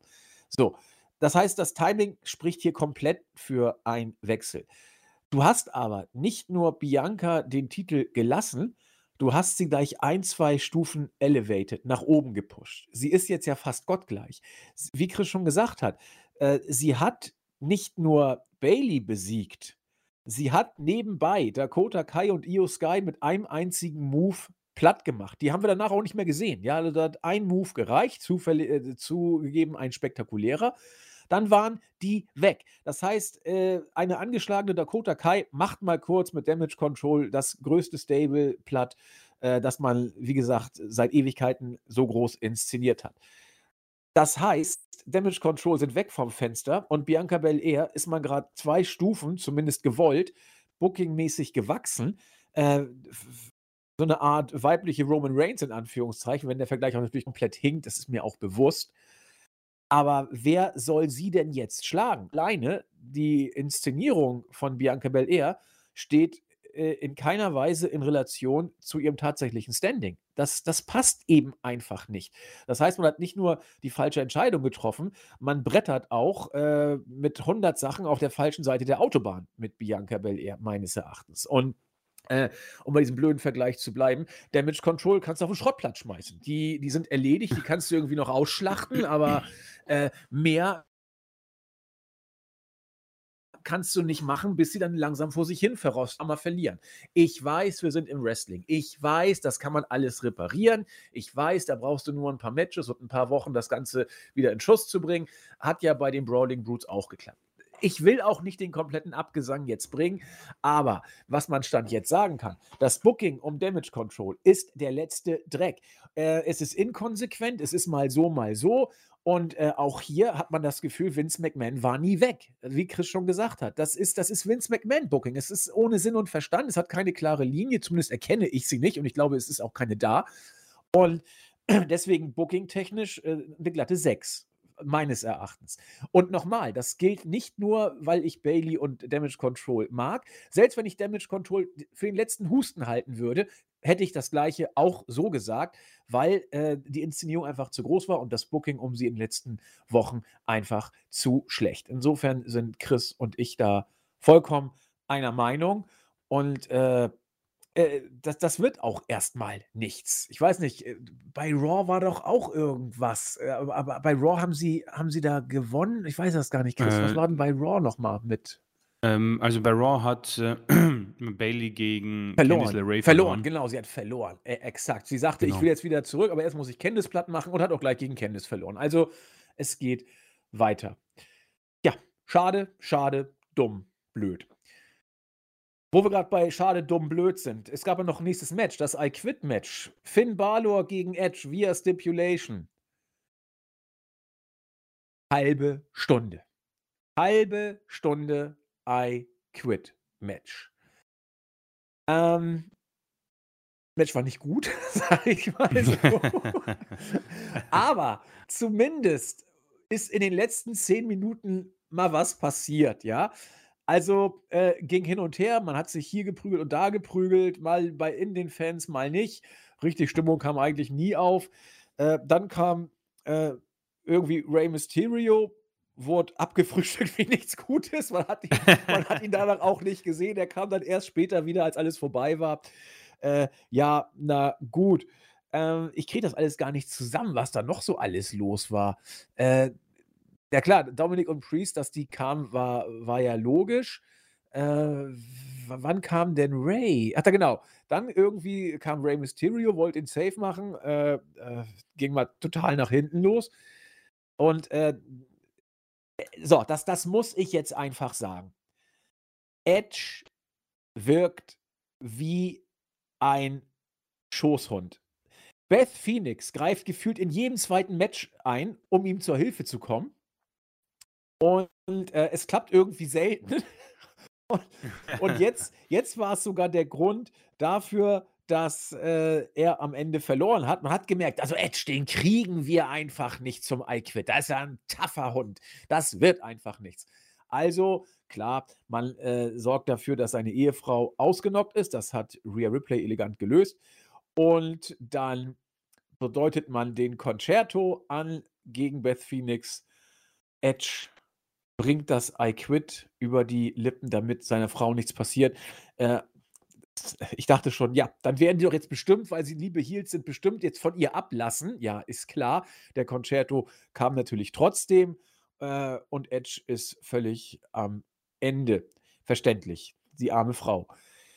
Ja, ähm, das zumindest ist was passiert in den letzten zehn Minuten. Ansonsten äh, fand ich es auch echt kacke. Und ich habe viel gespult, muss man dazu auch noch sagen. Wird trotzdem nicht besser. Ja, da dieses Match hat mich echt oft genervt. Ähm, 'ne halbe Stunde, das ist schon echt hart. Also diese Stipulation ist einfach unfassbar schwierig. Äh, da möchte ich mal auch eine Lanze brechen für diese beiden Superstars, ja. Es ist eine schwierige Stipulation, aber die hat man sich bei WWE halt selbst angetan, weil I Quit, ähm ist halt abtappen oder einfach auf drei äh, bis drei gepinnt zu werden. Das ist wahrscheinlich schon eine herbe Niederlage, für, vor allem für den Ego des Mannes, ja. Und das, da braucht es natürlich mehr. Aber ich meine, bin ich der Einzige, der gewusst hat, dass es definitiv so ein Ende sein wird, dass man ihn durch irgendeine Aktion zwingen wird, die Worte I quit zu sagen. Und das ist irgendwie so für mich sehr nervig. Ähm, ich weiß nicht, gefällt mir nicht, aber gut, das ist zumindest mal Ansichtssache. Ähm, die letzten zehn Minuten gehe ich mit es ist nicht da, es, also verstehe mich nicht falsch, die letzten zehn Minuten, nichts hat mich wirklich so aus dem Hocker gerissen, aber es ist so viel passiert, damit, dass zumindest die Zeit schnell vorangegangen ist. Man ist nicht hinterhergekommen. Es ist so viel passiert, dass du sagen kannst, okay, die letzten zehn Minuten sind zumindest schnell vergangen. Aber bis die ersten 20 Minuten, boah, Leute. Also, ich glaube, ich habe das schon erwähnt, ich mag es überhaupt nicht, wenn man als äh, zu sehr für blöd verkauft wird. Und ich habe es gewusst. Ich habe ich hab wirklich, ich hätte Geld wetten müssen. Sie prügeln sich und im ersten Submission fordert der Erste, dass der Ringrichter nach dem I Quit verlangt. Da wollte ich schon abdrehen. Da wollte ich das Match sofort abdrehen und sagen, nein, das, das kann, wer, wer kommt auf diese Idee? Das ist eine Hassfehde. I Quit Matches sind bekannt für ihre Brutalität, weiß, wir sind in der PG-Ära, aber niemanden, nicht mal den Fünfjährigen in der ersten Reihe, wirst du es erklären können, dass der Erste I quit sagt nach dem ersten Submission-Move. Und so oft wurde nachgefragt und so oft wurde nachgefragt und so viele Submissions und so viele Pausen und da liegt nochmal einer und furchtbar. Das ist wirklich jedes Edge-Match seit seiner Rückkehr. Ich weiß nicht, ob er einfach keine Puste mehr hat, das ist auch nicht so schlimm, aber dann mach doch keine halbe Stunde Matches, Mann. Wenn du sagst, du kannst nicht mehr, dann, dann sind die Matches einfach schlecht. Das war schon gegen Seth Rollins so, bis auf das Hell in a Cell Match. Es sind viel zu viele Pausen. Ein Move, dann Pause, ein Move, dann Pause. Es ist gefühlt kein anderes Match, das so geführt wird. Ich weiß, vielleicht sind wir auch in der Schnelllebigkeit und das Wrestling hat sich verändert, aber es fällt auf und das ist wirklich sehr mühsam anzusehen, weil du, du, du wartest halt irgendwie auf nichts, weil die Fehde so oder so tot ist und es eh um nichts geht. Und dann prügeln sie sich im Zuschauerbereich und dort wird jede, jede Minute nach dem I Quit verlangt. Furchtbar. Dann habe ich vorgespult, habe mal geschaut, wo man einen Sieger sieht. dann habe ich mal gesehen, okay, da kommt erstmal Ray und da habe ich ab da weitergemacht. Ähm, ja, die Geschichte, die man hier vielleicht nehmen kann, äh, du hast angesprochen, selbst wenn man kein Fan von Damage Control ist, das Konsequente wäre so wichtig gewesen.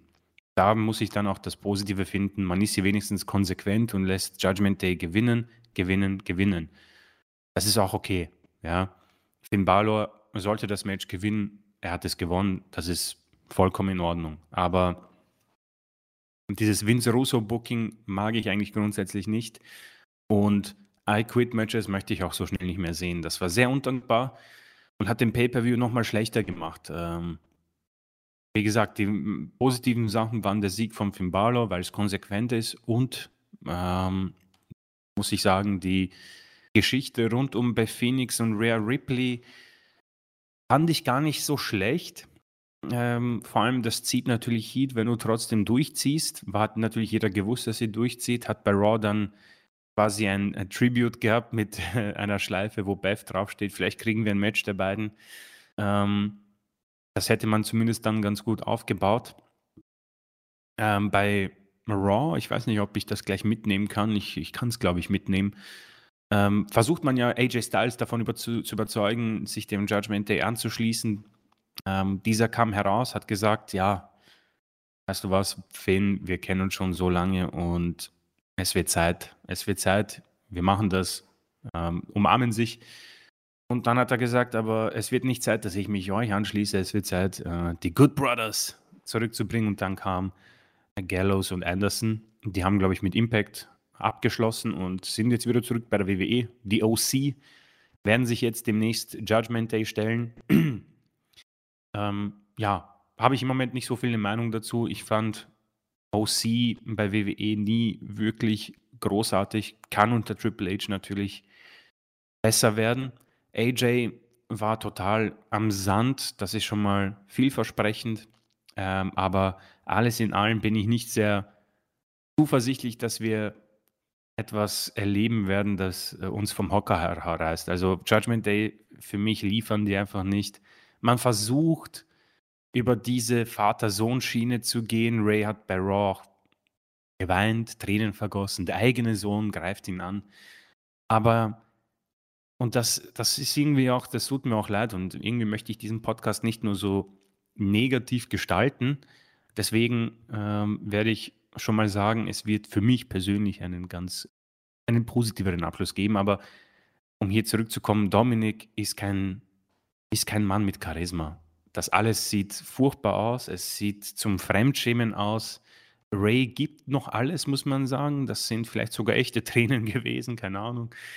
Ähm, aber alles in allem ist das für mich irgendwie sowas wie ein absoluter Autounfall, wo ich nicht mal weiß, wo ich hinschauen soll. Ähm, es sind so viele Teile von gewissen Fahrzeugen am, auf der Straße zu sehen und es ergibt alles keinen Sinn. Man weiß nicht, warum das Ganze stattfindet.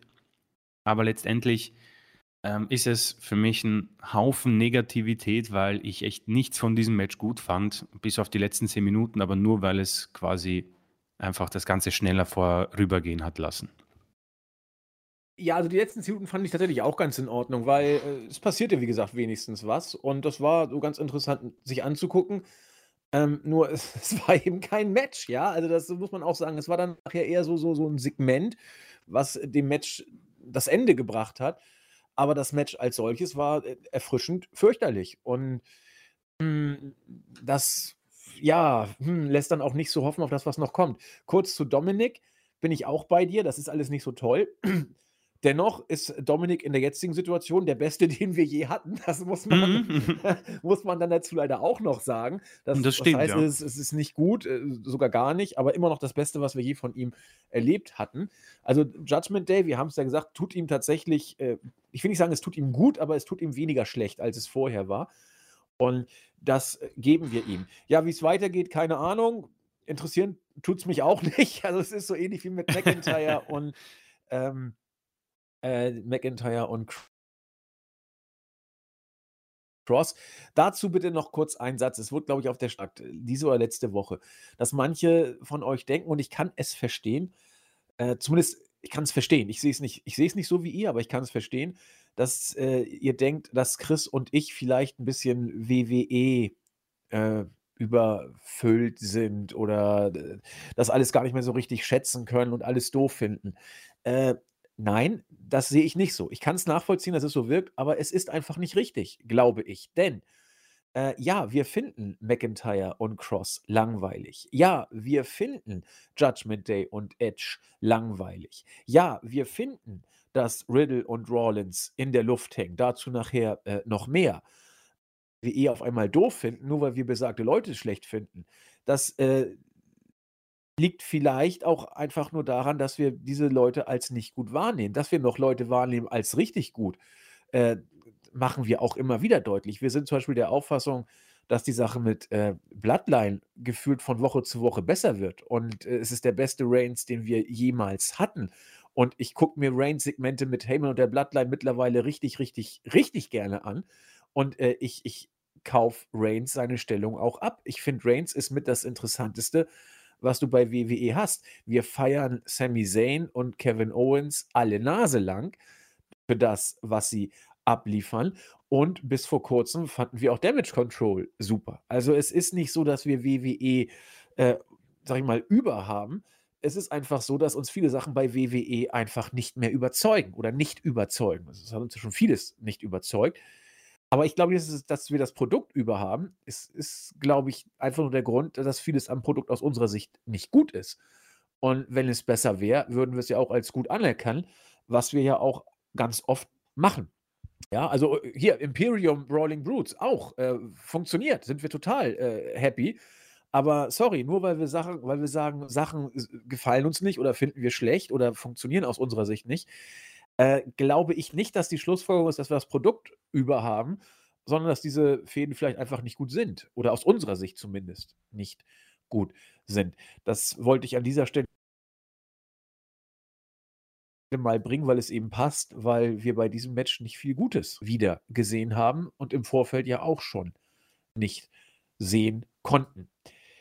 Dann kam der Main Event. Ich habe eigentlich fast gedacht, man gibt Ronda die Chance, aber nein, Ronda wird so schnell wohl kein Main Event erstmal kriegen.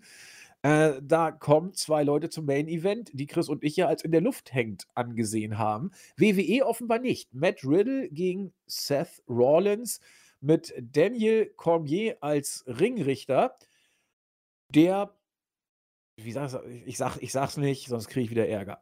Der, der da war. So, Daniel Cormier war da. So. Und hat den Ringrichter gemacht. Ich habe das Gefühl gehabt, dass die Kamera alles tut, um ihn nicht ins Bild zu kriegen. Ich wollte ihn nämlich immer mal genau sehen und immer hat die Kamera versucht, von ihm wegzuhalten. Das kam mir zumindest so vor. Täuschte bestimmt, ja, aber vielleicht, weil man auch alles tut, generell den Referee nicht in, ins Bild zu kriegen. Aber ich wollte Cormier mir ganz genau mal angucken, habe ihn viel zu selten gesehen. Egal. Das Match. Fight Pit Match. Es ist ein Stipulation Match und Stipulation Matches haben häufig das Problem, noch unrealistischer auszusehen als Wrestling sowieso schon rüberkommt. Insbesondere als Riddle und Rawlins den Käfig hochgekrabbelt sind und sich dann da auf dem Balkon, will ich mal sagen, geprügelt haben machen sie RKOs, deuten sie Storms an, was auch immer, anstelle den anderen einfach runterzuschmeißen. Ja, also das, das ist doch das, was nahe liegt. Sie haben es ein paar angedeutet, aber äh, alle Moves, ich glaube, Rawlins hat mal die, die Buckelbombs sogar ziemlich konkret angedeutet, aber die gingen dann auch dann nur auf den Balkon. Äh, wieder äh, als Tiger gesprungen, als Bettvorleger gelandet, bis natürlich dann Matt Riddle diesen Wahnsinns-Swanton-Bomb äh, da tatsächlich runterdings. Also ich bin mir sicher, dass bei diesem Move Matt Riddle sich alles verstaucht haben muss. Also mhm. wie der da gelandet ist, äh, ich glaube auch, da war nichts gestellt an seinem Rumgeschrei. Also ich, ich habe echt gedacht, äh, das ist irgendwie jetzt, da ist was Übles passiert. Ich weiß nicht, ob ihr das kennt, wenn kleine Kinder äh, auf, auf dem Spielplatz da so rumtummeln, auf so einem Trampolin dann springen und dann irgendwie aus Versehen ganz, ganz hoch springen und dann leider auch irgendwie so einen komischen Winkel haben, dass sie dann äh, aus dem Trampolinbereich rausspringen und dann mit dem Hintern auf dem Boden landen. Da verstaucht und verzieht sich aber alles. Und äh, die müssen dann auch erstmal ins Krankenhaus, muss immer alles durchgecheckt werden teilweise.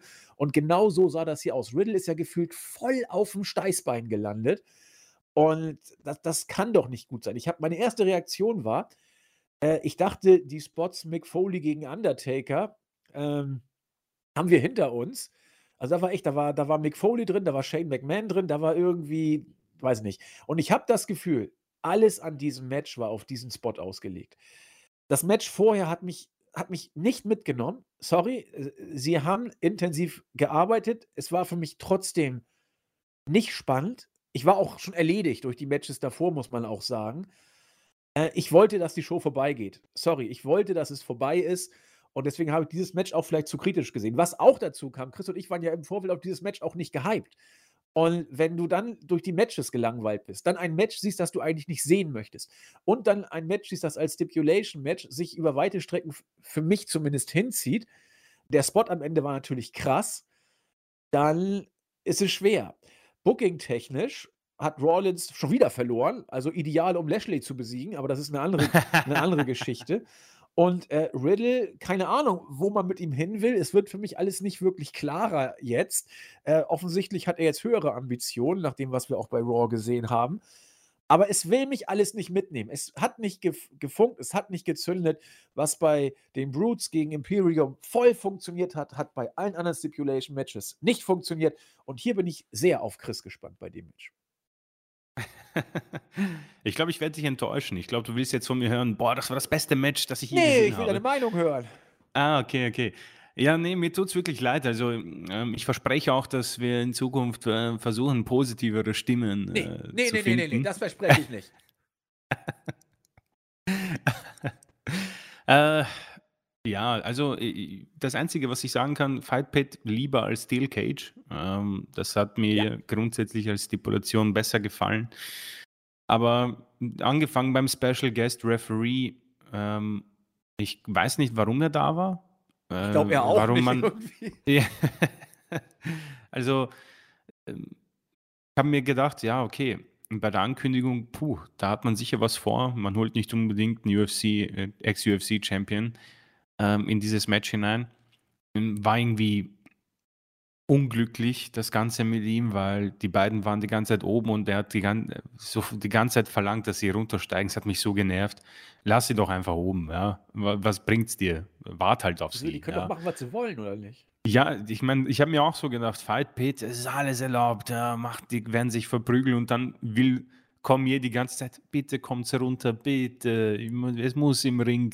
Und wie oft auch die, Komment wie oft die Kommentatoren auch gesagt haben, das Ergebnis, das Ergebnis muss im Ring stattfinden, das gibt's ja nicht. Und ich so, ja, okay, Leute, jetzt, jetzt beruhigen wir uns mal. Jeder von uns hat gewusst, dass sie da drauf äh, klettern werden. Jeder. Aber wieso? Auch die Zweijährige.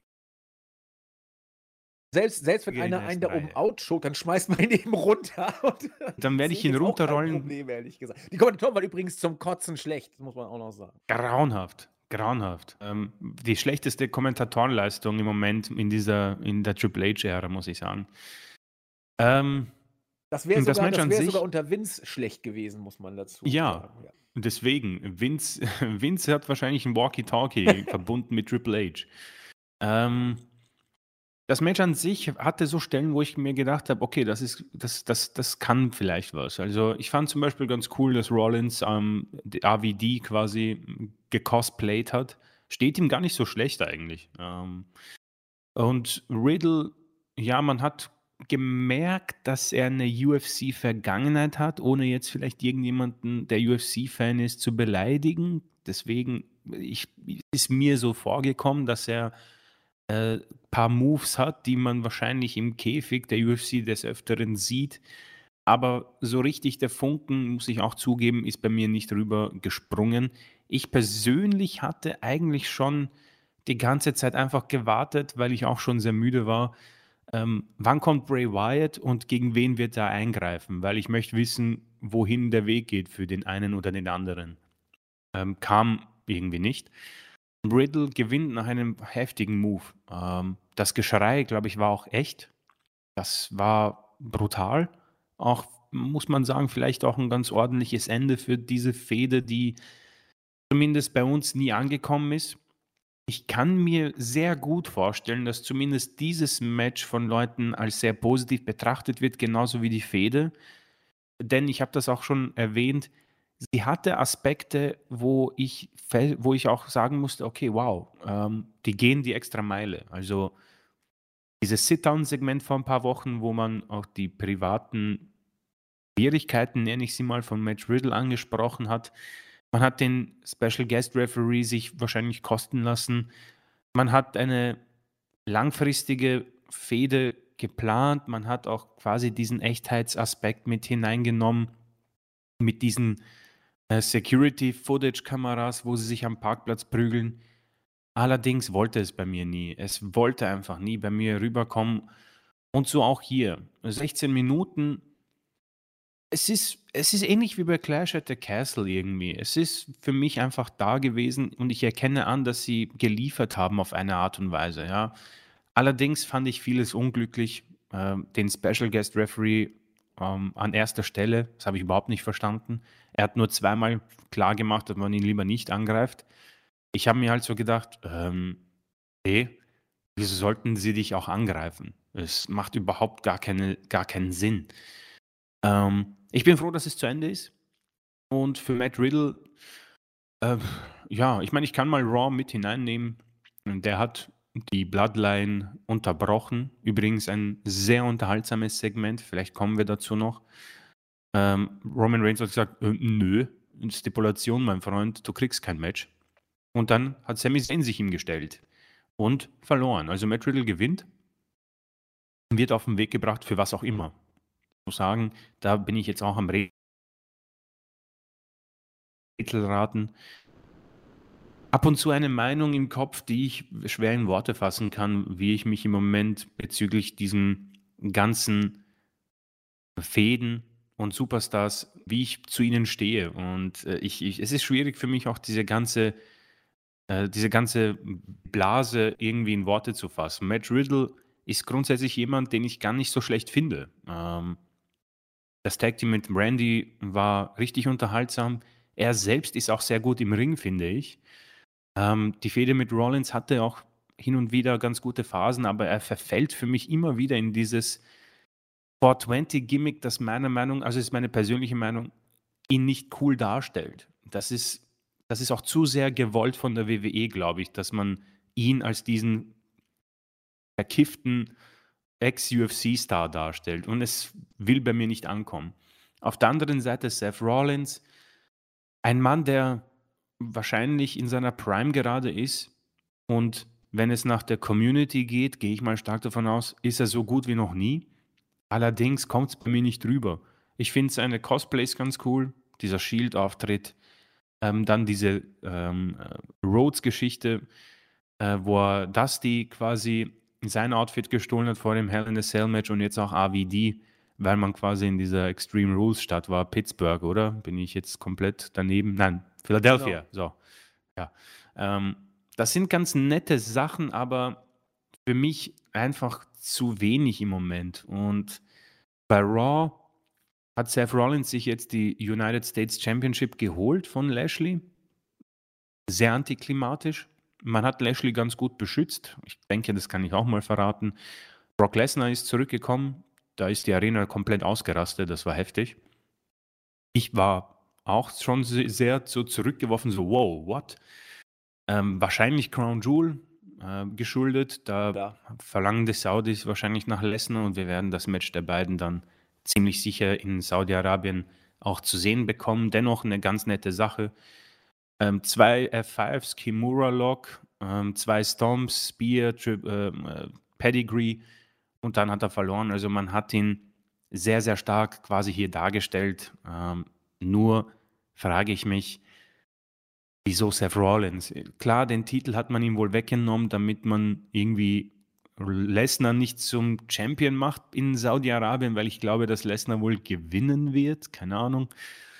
Ähm, Rollins ist jetzt United States Champion, hilft bei mir auch nicht weiter. Ich meine, es wird wahrscheinlich coole Matches geben und viele freuen sich auch über diesen Titelgewinn, nur es ist für mich nicht greifbar, ich kann es nicht fühlen und deswegen ist es auch sehr schwer, irgendwie irgendwelche Worte zu finden, die das Ganze auch positiv oder die das Ganze irgendwie auch relativ ähm, ähm, solide rüberbringen. Ja, ich bin einfach im Moment gelangweilt von diesen ganzen Sachen. Vor allem, wenn ich mir vorstelle, nach dem, nach dem, nach der Zerstörung von Damage Control kam Judgment Day, die mich nicht interessieren.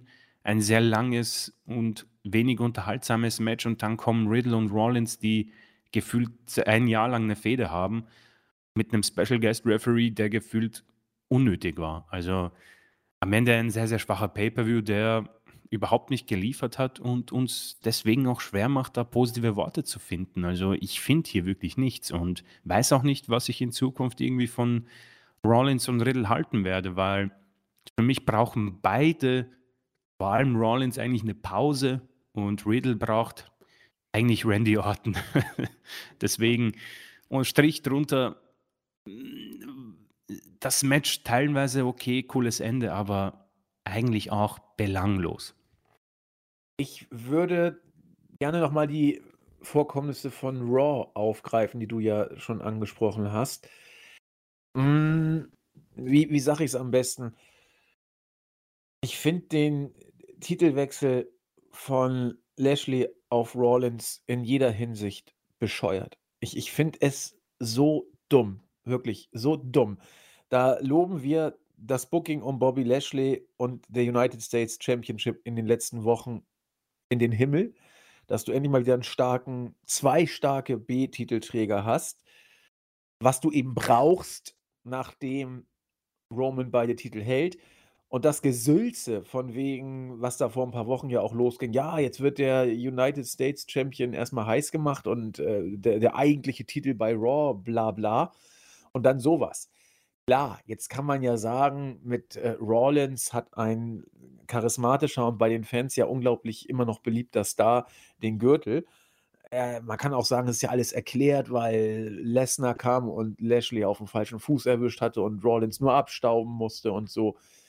Ja, logisch, das verstehe ich auch, dass man das erklären kann, klar. Aber äh, es wirkt trotzdem blöd. Denn wenn man die United States Championship als Titel ernst nimmt, dann kannst du sie nicht Rollins geben, der eigentlich gefühlt jedes Match verloren hat in den letzten Wochen. Nicht nur gefühlt, sondern auch statistisch wird er alle großen Matches verloren haben. Das ist so eine Sache. Ähm, dann, warum musst du Lesnar gegen Lashley bei Crown Jewel stellen? Nimm doch Cross oder McIntyre, hängen doch eh in der Luft. Ja, also dann soll er doch eine von den beiden plätten. Er hat doch eh mit McIntyre noch äh, ein Wörtchen zu sprechen, weil McIntyre ihm bei WrestleMania ja den Titel damals vor zweieinhalb Jahren weggenommen hat. Kannst du doch machen. Äh, da wird schon irgendeinen Depp geben, den Lesnar wegfrühstücken kann, damit die Saudis froh sind und Lesnar den Paycheck kriegt. Mich regen die Saudi-Events sowieso unglaublich auf. Das ist eine andere mhm. Geschichte. Äh, aber als, als, als, äh, ich, ich muss jetzt mit den Worten aufpassen, die ich wähle. Wenn du da schon rüber gehst und dich wie fast alle Welt von den Saudis kaufen lässt und sagst, ja, Money makes the world go round, bla und irgendwelche Wichserphrasen drischt, dann dann schon doch wenigstens dein Produkt, also wenigstens dann für zu Hause. Gib dann Lesnar doch irgendeinen Depp, den er in zwei Minuten wegfrühstückt und dann ist das gut. Dann musst du doch dein, dein ganzes Produkt nicht umwerfen. Aber gut, hat man jetzt gemacht, ist ja auch nicht das ganze Produkt. Roman ist ja, danke nochmal, immer noch Champion, aber der wird ja auch von den Saudis gefordert werden und darf dann Logan Paul auseinandernehmen. Also verstehe ich eben nicht, dass du jetzt äh, Rollins auf den US-Titel setzt. Äh, Lashley wird verlieren und damit ist Lashley mal äh, mehr oder weniger erledigt. Ja, also äh, dann wird er sich von Rollins vielleicht den Titel zurückholen. Super, hilft keinem. Ja, hilft wirklich keinem. Es hat Lashley dann nicht geholfen und Rollins auch nicht. Da sieht keiner gut aus. Und ansonsten hat man wieder was, was einem irgendwie komisch vorkommt, zumindest mir. Also ich bin überhaupt nicht geflasht, denn auch äh, ich kann ja verstehen, dass man sich freut, dass Lesnar wieder da ist, aber Leute, der kommt, um abzuzocken und wieder zu gehen. Der wird nach Crown Jewel wieder ja, weg ja, sein. Ja, also hört mir doch auf mit, oh, es ist so viel passiert. Nee, nichts ist passiert. Man musste Lesnar jetzt langsam mal zurückbringen äh, damit er für die Saudis schon mal wieder das äh, Ringrost ablegen kann. Und mehr ist es auch nicht. Also ich verstehe nicht, wie man dann da mehr sehen kann. Das ist, das ist so naiv. Dass es für mich schon an was anderes grenzt teilweise. Netter Effekt war es, klar, wenn wenn Brock kommt, freut man sich immer, ja, ist doch ist doch logisch. Und ich glaube auch, er war er war da wieder vollkommen Private Character, ja. Keiner weiß, warum er Lashley angegriffen hat. Ja, äh, guten Abend, Bobby, und macht ihn fertig. Ja, also, äh, genau wie mit Punk würde ich mit Lesnar auch kein Bier trinken wollen, weil, äh, was ich was der mit mir macht vielleicht, ja, also keine keine Ahnung, so weil er so drauf ist. Ja, also alles für mich nicht so toll. Die die Show hat mich überhaupt nicht, äh, umgehauen, aber wir haben ja noch ein Segment. Ich könnte mir also, Chris ist muss kein Prophet sein, äh, viel bleibt ja nicht mehr übrig, ja? Also, du du wirst wohl dann darauf, äh, hinaus wollen. Äh, Ja. ja, Brother Bray ist wieder da, wie Big E sagen würde. Äh, das Ganze ging so ungefähr 10 Minuten.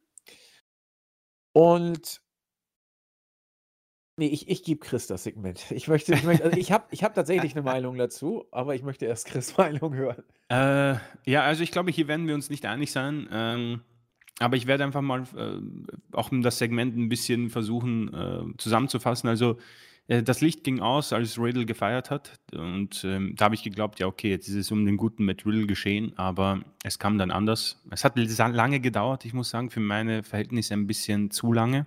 Das ist das, was ich ankreiden würde. Man hat ähm, den ja, eingespielten Song gehört, He's Got the Whole World in His Hand. Die ja, Charaktere von Bray Wyatt in seiner Karriere, der quasi auch ähm, ja, als Gimmick hatte, beziehungsweise die ihn auch begleitet haben, nacheinander gesehen. Also äh, Huskers the Pig war zu sehen, äh, Rumbling Rabbit, Mercy the Buzzard, Abby the Witch, der Fiend, der übrigens einen fetten ähm, Pop bekommen hat. Den hat, da haben die Fans wirklich, ich glaube, da haben die Fans auch geglaubt, dass der Fiend zurück ist. Ähm, aber es kam dann anders. Man hat dann eine Tür gesehen, also vorher auch ein Video es waren zu viele Rätsel schon wieder. Das, was mich immer schon am Wyatt und der Wyatt Family etwas gestört hat, waren diese rätselhaften Promos, die ins Nichts geführt haben. Aber dazu komme ich noch. Und dann hat man eine neue Maske gesehen. Die hat mich jetzt nicht so vom Hocker gehauen. Da habe ich Angst gehabt, dass er mit, wenn er mit der wrestelt, ui, das ein bisschen blöd ausschauen. Und dann kam er durch diese Tür mit seiner Lampe und hat die Maske runtergerissen und sich präsentiert als natürlich Bray Wyatt. Die Falle rastet total aus. Also ein heftiger, kräftiger Pop. Ich bin mir nicht sicher, ob es echt war oder eingespielt. Ich werde einfach mal sagen, es war echt. Die Fans freuen sich also. Und ich muss ehrlich zugestehen, ähm, das war nicht so schlecht inszeniert, um, muss ich zugeben. Es hat mir ganz gut gefallen. Ich habe es mir dann noch einmal angeschaut, in, als ich ein bisschen kräftiger war und nicht das I Quit Match und den Fight Pit in den Knochen hatte und habe gesehen, dass es mich, ähm, hat es mich noch mehr begeistert. Äh, vor allem, er die ersten Kratzer im Porträt darstellt. Ich bin mal der Hoffnung ergeben, dass man hier vielleicht einen ganz netten Plan hat. Ähm, Im Internet kursieren schon ganz interessante Ideen, dass diese Wyatt-Gimmicks ähm, ein Stable bilden werden, die Wyatt 6 quasi. Also man hat auch schon ein paar Namen genannt, die diese ähm, Superstars vielleicht auch schon äh, unter den Küsten, äh, Küstenkostümen sich befunden haben.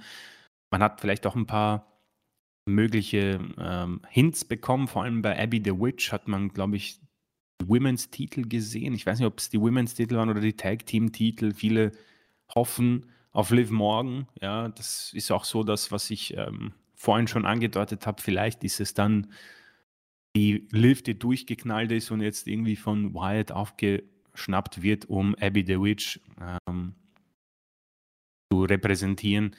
Ähm, die Rückkehr von Bo Dallas ist angeblich auch schon so kurz, äh, die steht kurz bevor, da sagt man, der könnte eventuell sogar den Fiend ähm, wiederbeleben. Und die anderen Namen hat man auch schon ge genannt. Vielleicht kommt auch Grayson Waller ähm, als Mercy the Buzzard und Joe Gacy als Huskers the Pig. Vielleicht auch Dexter Loomis irgendwie. Aber das ist alles Zukunftsdenken. Grundsätzlich verstehe ich persönlich mögliche Zweifel, weil es schon mal nicht funktioniert hat. Aber was soll ich sagen, ich bin ein Träumer und äh, hier habe ich doch positive Sachen gesehen. Man hat es für mich schön inszeniert. Ähm, es ist sehr viel Inhalt möglich. Es ist, ähm, wenn man es schafft bei WWE, wie bei einer guten Serie, diesen Aha-Moment endlich mal zu kreieren, den es beim Fiend und beim bei Wyatt selbst nie gegeben hat, wo man so viele Rätsel uns ins Gesicht geworfen hat und immer ins Leere hat laufen lassen. Ähm, in ringtechnisch warte ich mal ab, was Wyatt vielleicht irgendwie bieten kann, aber inhaltlich lasse ich mich mal drauf ein, weil wenn man Puzzleteile zusammenführt und diese Rätsel, die er in seinen Promos versteckt, die mich zugegeben noch etwas nerven, wenn man sie uns endlich mal enthüllt und diesen Aha-Moment bietet, dann kann nicht nur Wyatt ein ganz großer noch werden, sondern auch die anderen. Man kann hier ein Stable bilden, das ähnlich ähm, wie ein anderes Stable, das wir schon oftmals ähm, benutzt haben, endlich mal wieder so eine, eine, eine Menge an Superstars wieder Leben einhaucht und mögliche Topstars kreiert. Ja. Das ist so meine Hoffnung und dieses Video, das man mit dem man, dieses Segment, mit dem man sich wohl offensichtlich sehr gut und sehr lang und intensiv beschäftigt hat, hat zumindest mal für mich in großen Teilen positive Stimmung hervorgebracht und auch Hoffnung für eine Zukunft, die hoffentlich nicht ins Nichts verläuft, sondern den Aha-Moment bringt. Und offenbar wird Wyatt ein Teil von SmackDown und ich lasse mich dementsprechend mit Vorsicht, aber mit Hoffnung auf das Ganze ein. Okay. Du meinst also, dass äh, wir hier verschiedene Auffassungen sein könnten? Ich glaube es, ja. Ja, liegst du richtig. liegst du aber sowas von richtig.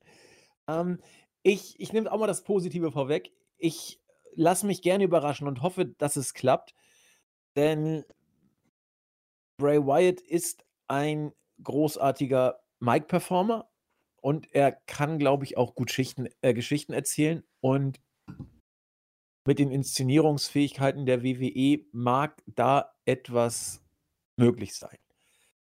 Allerdings glaube ich es nicht oder ich befürchte, es wird so nicht kommen.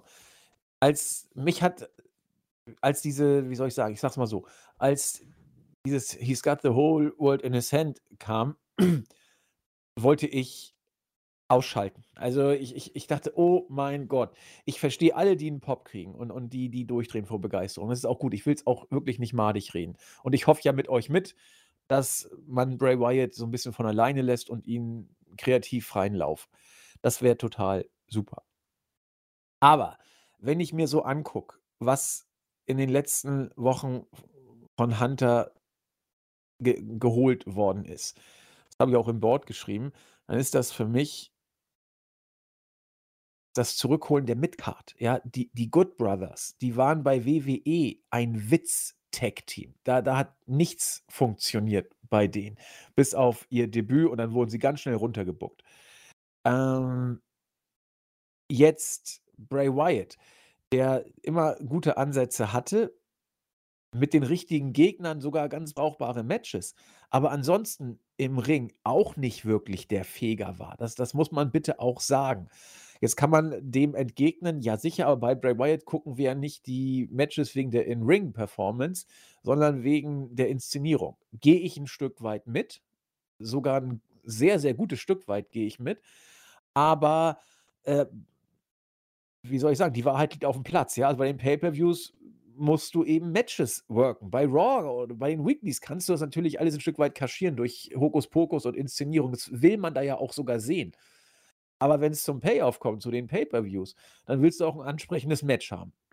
Klar, du kannst mit Gimmick-Matches und auch mit einer guten Match-Story auch äh, leichte Defizite kaschieren. Aber das muss man eben sehen. Bray Wyatt ist kein überragend guter Wrestler. Er ist ein solider bis stellenweise guter Wrestler mit den richtigen Gegnern, aber er ist kein großartiger Wrestler. Und ich habe so ein bisschen das Gefühl, dass wir bei einigen Rückholaktionen, auch bei der von Bray, so eine Art Teebeuteleffekt haben. Dass man das, was man hatte, was eine Zeit lang funktioniert hat, aber lange Zeit dann auch nicht, Gallows, Bray Wyatt, der Fiend, dass man das zurückholt und wieder aufkocht. Und wieder aufgekochter Teebeutel schmeckt fad. Er hat nicht ansatzweise äh, das Aroma und den Geschmack wie beim ersten Mal aufkochen, ja? Und ich habe so ein bisschen die Angst, dass, äh, Triple H sich hier in die, äh, Belanglosigkeit der Vergangenheit buckt und Sachen zurückholt, äh, um so eine ja, Pop-Reaktion zu ziehen und guckt, dass es funktioniert. Aber ich bin da sehr skeptisch. Wenn jetzt wirklich man so eine schöne Geschichte erzählt, dass er sein Stable rekrutiert und seine alten Gimmicks irgendwie da zusammenbringt, vielleicht kommt ja sogar Eric Rowan zurück, weiß man ja alles nicht. Und und wenn das gut inszeniert wird, dann dann freue ich mich sehr drauf und dann möchte ich es auch gerne sehen. Aber, äh, ich ich weiß nicht nach dem Booking der letzten 1, 2, 3 Wochen, ob unter Triple H sich Bray Wyatt wirklich sehr viel mehr entfalten wird dürfen, als er es unter Vince McMahon nachher durfte. Da war ja nicht mehr viel. Die sind ja auch nicht im Guten nachher auseinandergegangen. Obwohl Wyatt oder der Fiend damals immer noch ein Top-Merchandise-Seller war. Das muss man ja auch, äh, sagen. Also ich bin absolut nicht geflasht. Die Inszenierung hat mich auch nicht umgehauen. Es war gut, ja, es war war war richtig gut inszeniert, aber ich fand es langweilig. Ich wusste, okay, jetzt wird man mir hier das Funhaus zeigen, dann vielleicht ein bisschen Brother Bray, dann hat er auch die Laterne ausgepustet. Ähm, alles gut und schön und ich hoffe auch, dass es klappt, aber tatsächlich, ich bin nicht so geflasht, aber vielleicht und hoffentlich werde ich ja eines Besseren belehrt, denn ich will ja nicht granteln um des Grantelns willen, sondern würde ja auch lieber sagen, das ist total gut. Aber hier bin ich tatsächlich nicht auf der positiven Ebene, auf der Chris ist. Aber äh, ich hoffe, er kommt zu Raw, dann hat Chris da ein bisschen was äh, zu berichten und er ist ja unser Raw-Mensch. Da würde ich ihn tatsächlich auch gerne sehen. Da gibt es ja genug Zeit, wo er sich, also wirklich drei Stunden, wo er sich ja, dann entfalten kann. Ne? Aber im Moment ist er, glaube ich, bei SmackDown. Ne? Oh Gott. Also. Ja, gut, da ist er natürlich ja nicht so gut aufgehoben. Aber egal. Glaube, wir haben alles besprochen. Oder ist bei Raw noch irgendwas runtergefallen? Ich glaube nicht. Also, DX ist, weiß nichts passiert grundsätzlich. Ähm, Lashley und Lesnar haben wir erwähnt. Und ja, Main Event, genau. Also OC, wir haben grundsätzlich auch alle Rückkehrer besprochen. Ähm, war eine sehr ereignisreiche Raw-Ausgabe, muss man sagen. Ja. Ähm, aber wir haben, glaube ich, das Wichtigste auch schon bei der Extreme Rules äh, Review schon angesprochen. Ich denke auch. Dann äh, würde ich sagen, kann man für heute tatsächlich einen Deckel drauf machen. Denn ich glaube, Fragen, ich weiß nicht, Chris, ist auf YouTube, kannst du ja mal gucken, ist auf YouTube eine Frage aufgetaucht. Ich glaube, auf der Startseite äh, waren einige Kommentare, aber keine konkreten Fragen. Und Ähm, mal sehen, ich kann schnell mal nachschauen. Ich habe es noch nicht offen gehabt. So. Haben wir eine Frage bei YouTube? Ich glaube nicht. Nee, ich glaube, wir haben tats tatsächlich auch auf der Startseite auch keine, zumindest habe ich jetzt keine gesehen. Das heißt, äh, wir können ruhigen Gewissens jetzt äh, die Review beenden. Heißt natürlich auch für euch, äh, fühlt euch bitte wieder herzlich aufgefordert oder angeregt, eure Fragen uns zu posten, wenn ihr irgendwelche habt. Und ja, vielleicht sind ja sogar ein paar Fragen aufgetaucht nach unserer Review, wobei ich habe ja alle eher positiven Ideen jetzt im Keim erstickt. Chris ist noch etwas optimistischer und ich will es ja auch sein und hoffe auch, dass es alles ein bisschen, ja, noch äh, ja, Substanz bekommt. Und wie gesagt, Bray Wyatt Geschichten erzählen kann er auf jeden Fall. Ich hoffe, dass man es ihn auch ja, lässt. In diesem Sinne, Chris, würde ich dir die Schlussworte wiedergeben wollen. Äh, ja, vielen Dank. Ähm, ich freue mich auf nächste Woche. Da haben wir unseren Live-Podcast der Nummer 200. Ich hoffe, ihr seid auch dabei. Dann können wir gegebene Fragen beantworten. Ähm, war eine ereignisreiche WWE-Woche mit Extreme Rules und der Season Premiere von Monday Night Raw. Ich denke, da wartet noch ein bisschen was auf uns, was wir aufarbeiten können. Mal sehen, was Bray Wyatt bietet. Mal sehen, ob noch ein paar neue Rückkehrer sich einschleichen werden. Ich denke, Triple H ist noch nicht am Ende seiner Rückkehrer angelangt. Ähm, aber ich bin auf jeden Fall äh, schon sehr froh, dass ihr regelmäßig kommentiert und ähm, mit uns gemeinsam diese Sachen äh, ausdiskutiert. Und da bleibt mir nichts anderes übrig, als mich zu bedanken. Und äh, dass wir definitiv nächste Woche hoffentlich mit euch gemeinsam die äh, Geschehnisse rund um Ron SmackDown gemeinsam besprechen. Ja, das finde ich, hast du sehr schön gesagt. Ähm, den Dank möchte auch ich aufgreifen und euch spiegeln. Ähm, vielleicht habt ihr euch auch die Fragen deswegen äh, euch der Fragen nicht entledigt oder sie uns gestellt, weil ihr sie euch aufgespart habt, vielleicht für die Live-Show. Das macht ja durchaus Sinn, das so zu handhaben. Denn wir wollen tatsächlich bei der Live-Show nicht nur über das sprechen, was nächste Woche so passiert sein wird, sondern vor allen Dingen auch mit euch interagieren, dass ihr Fragen stellt, dass ihr irgendwas schreibt. Wir versuchen darauf einzugehen. Wir wissen noch nicht so genau, wo wir es machen, ob wir es auf YouTube oder auf Twitch machen, aber unser guter Julian wird da vorher noch die Infos spreaden, dass ihr wisst, wann und wo äh, ihr am besten sein sollt, wenn ihr dabei seid. Die Zeit ungefähr 18 Uhr, glaube ich, ist angepeilt. Vielleicht wird es ein Tick später. Wir werden aber da noch eine mindestens eine News vorher raushauen und über die äh, sozialen Medien, also über Twitter, werde ich ein bisschen was schreiben. Und ansonsten nehmen wir unsere Wrestling-Infos-Accounts. Also ihr werdet, wenn ihr äh, die Augen offen haltet, werdet ihr es rauskriegen, wo wir sind. Und wir freuen uns sehr auf euch. In diesem Sinne wünschen wir euch eine schöne restliche Woche, einen guten Start in das Wochenende. Bleibt fröhlich, bleibt gesund. Und ja, wir freuen uns auf euch am Mittwoch. Bis denn. Tschüss. Ciao.